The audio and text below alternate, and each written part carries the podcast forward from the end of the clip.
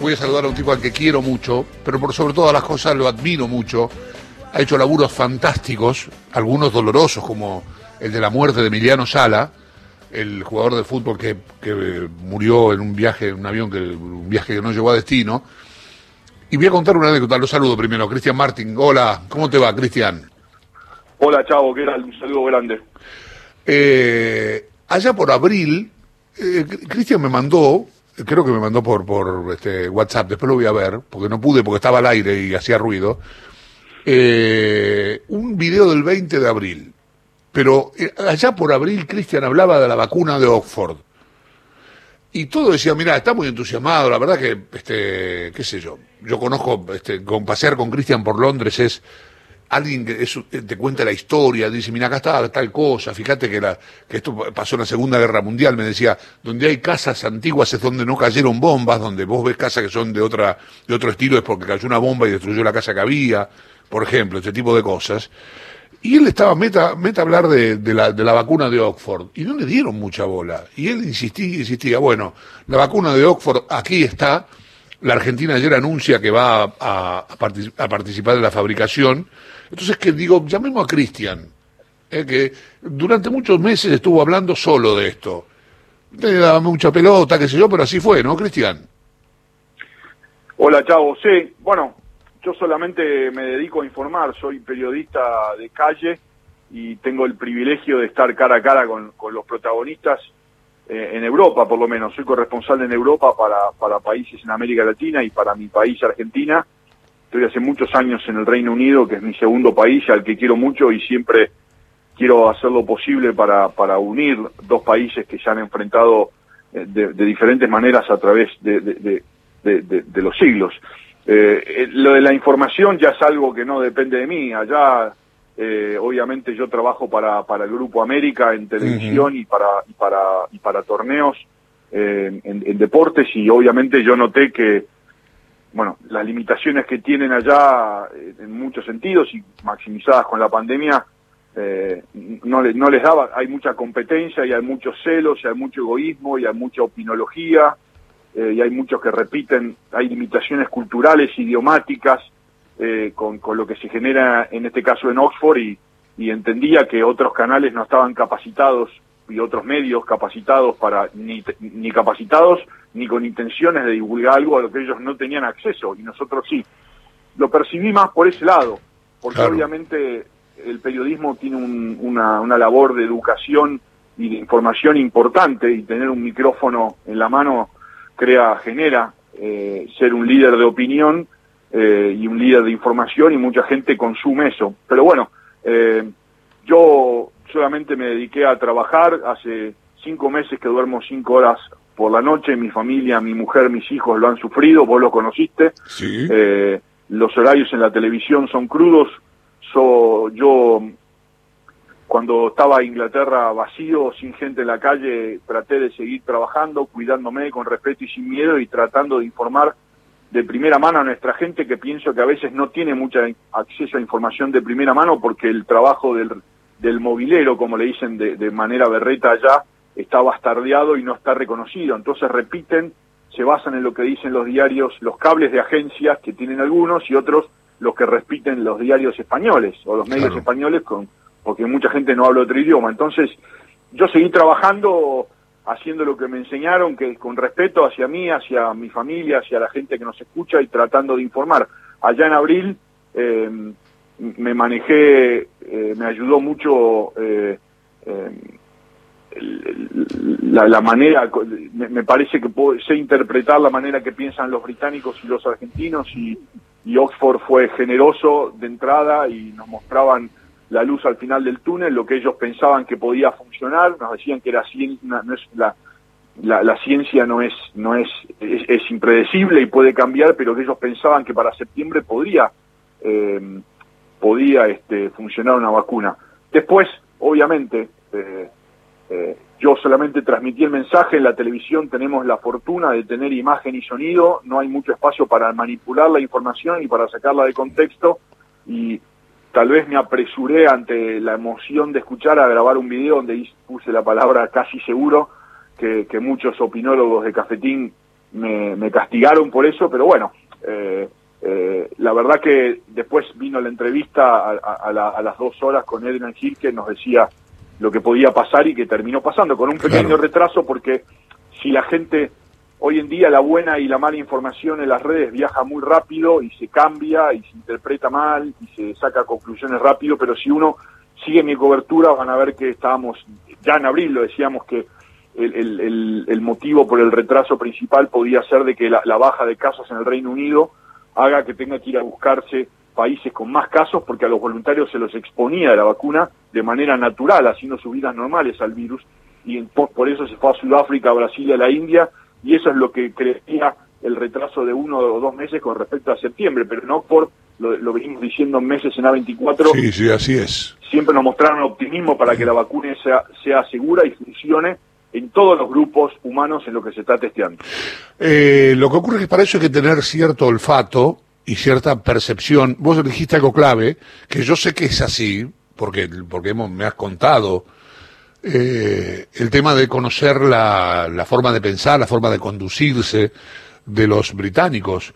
Eh, ¿Qué cosa, tenés, tenés algún punto que te haya, alguna, algo, algún detalle que te haya dado el indicio de que la cosa iba para adelante y que eso era muy sólido, que la idea de la que la vacuna saliera de allí era muy sólida?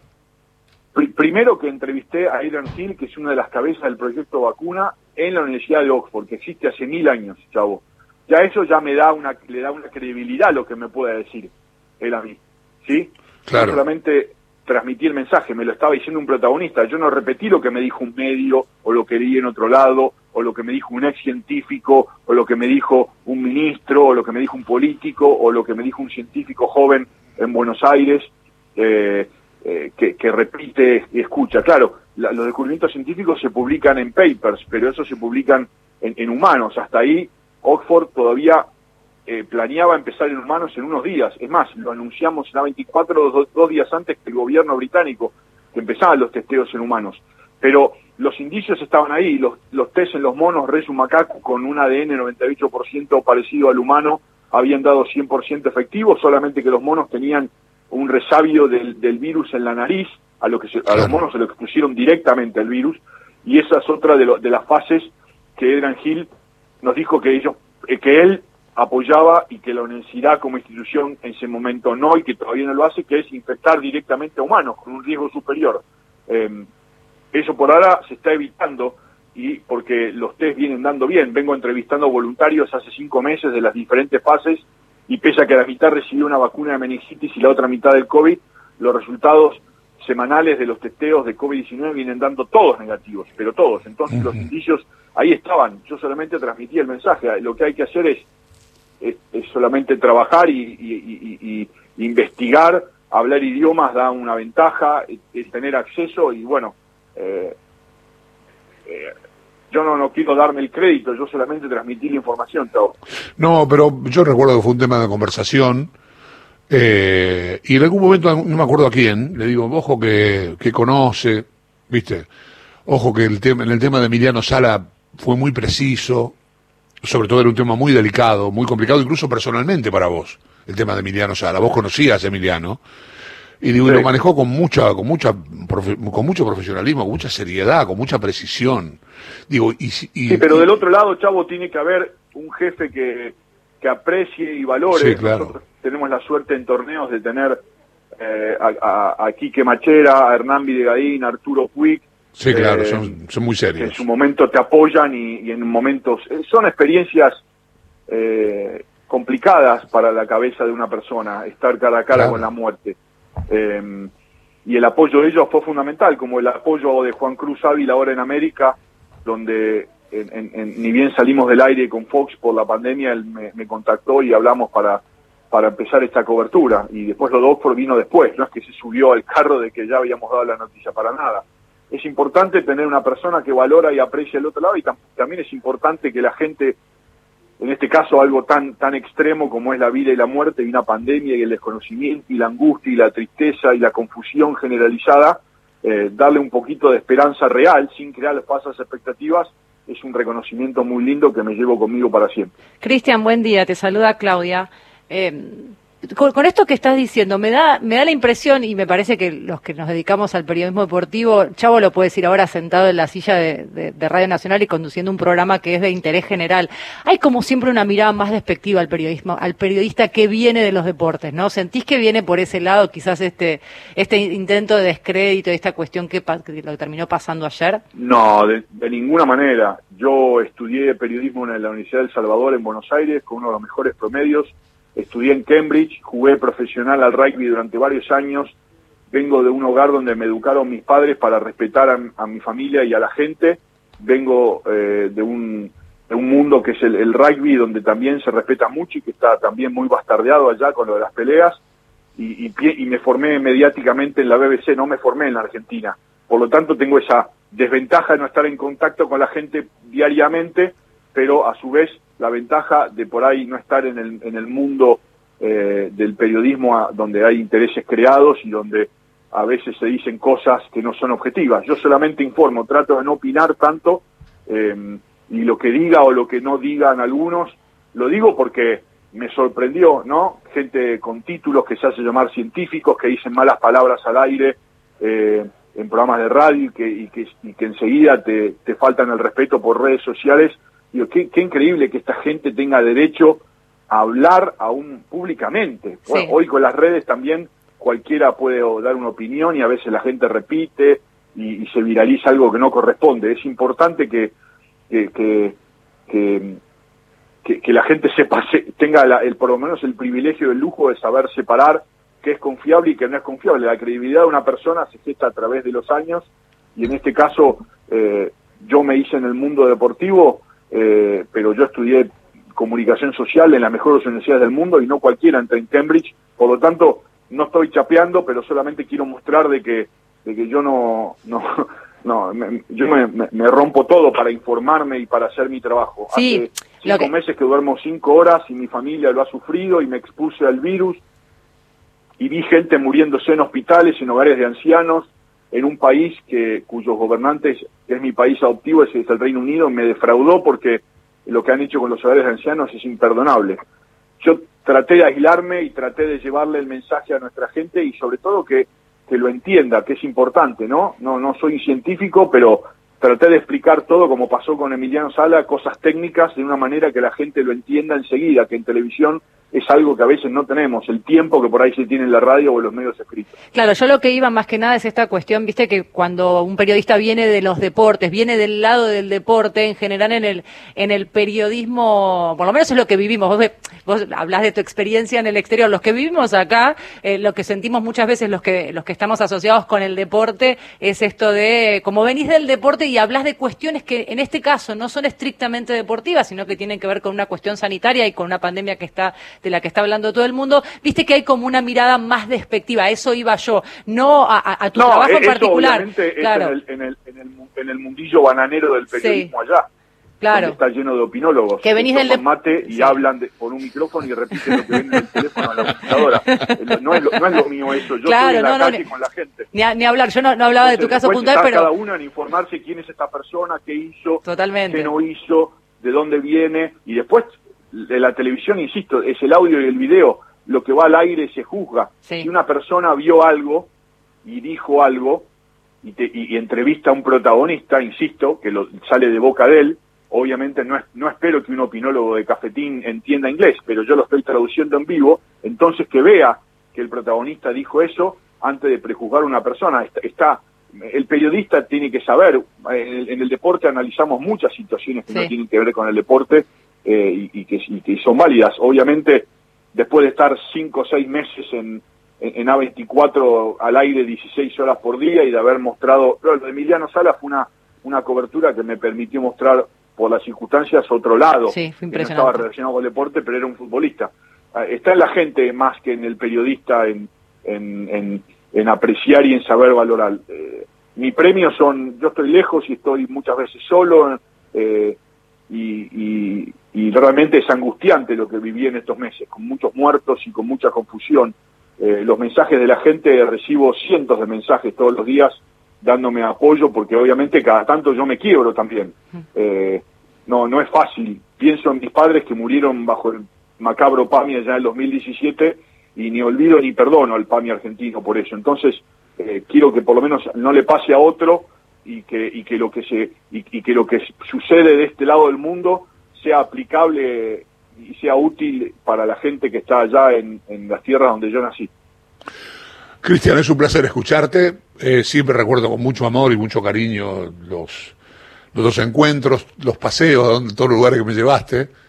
Y, y, la verdad que lo agradezco con el alma. Este, la verdad que siempre recuerdo ese pedazo de vida que hemos tenido ahí y que, y que la verdad que mis hijos también valoran mucho y te recuerdan con mucho afecto.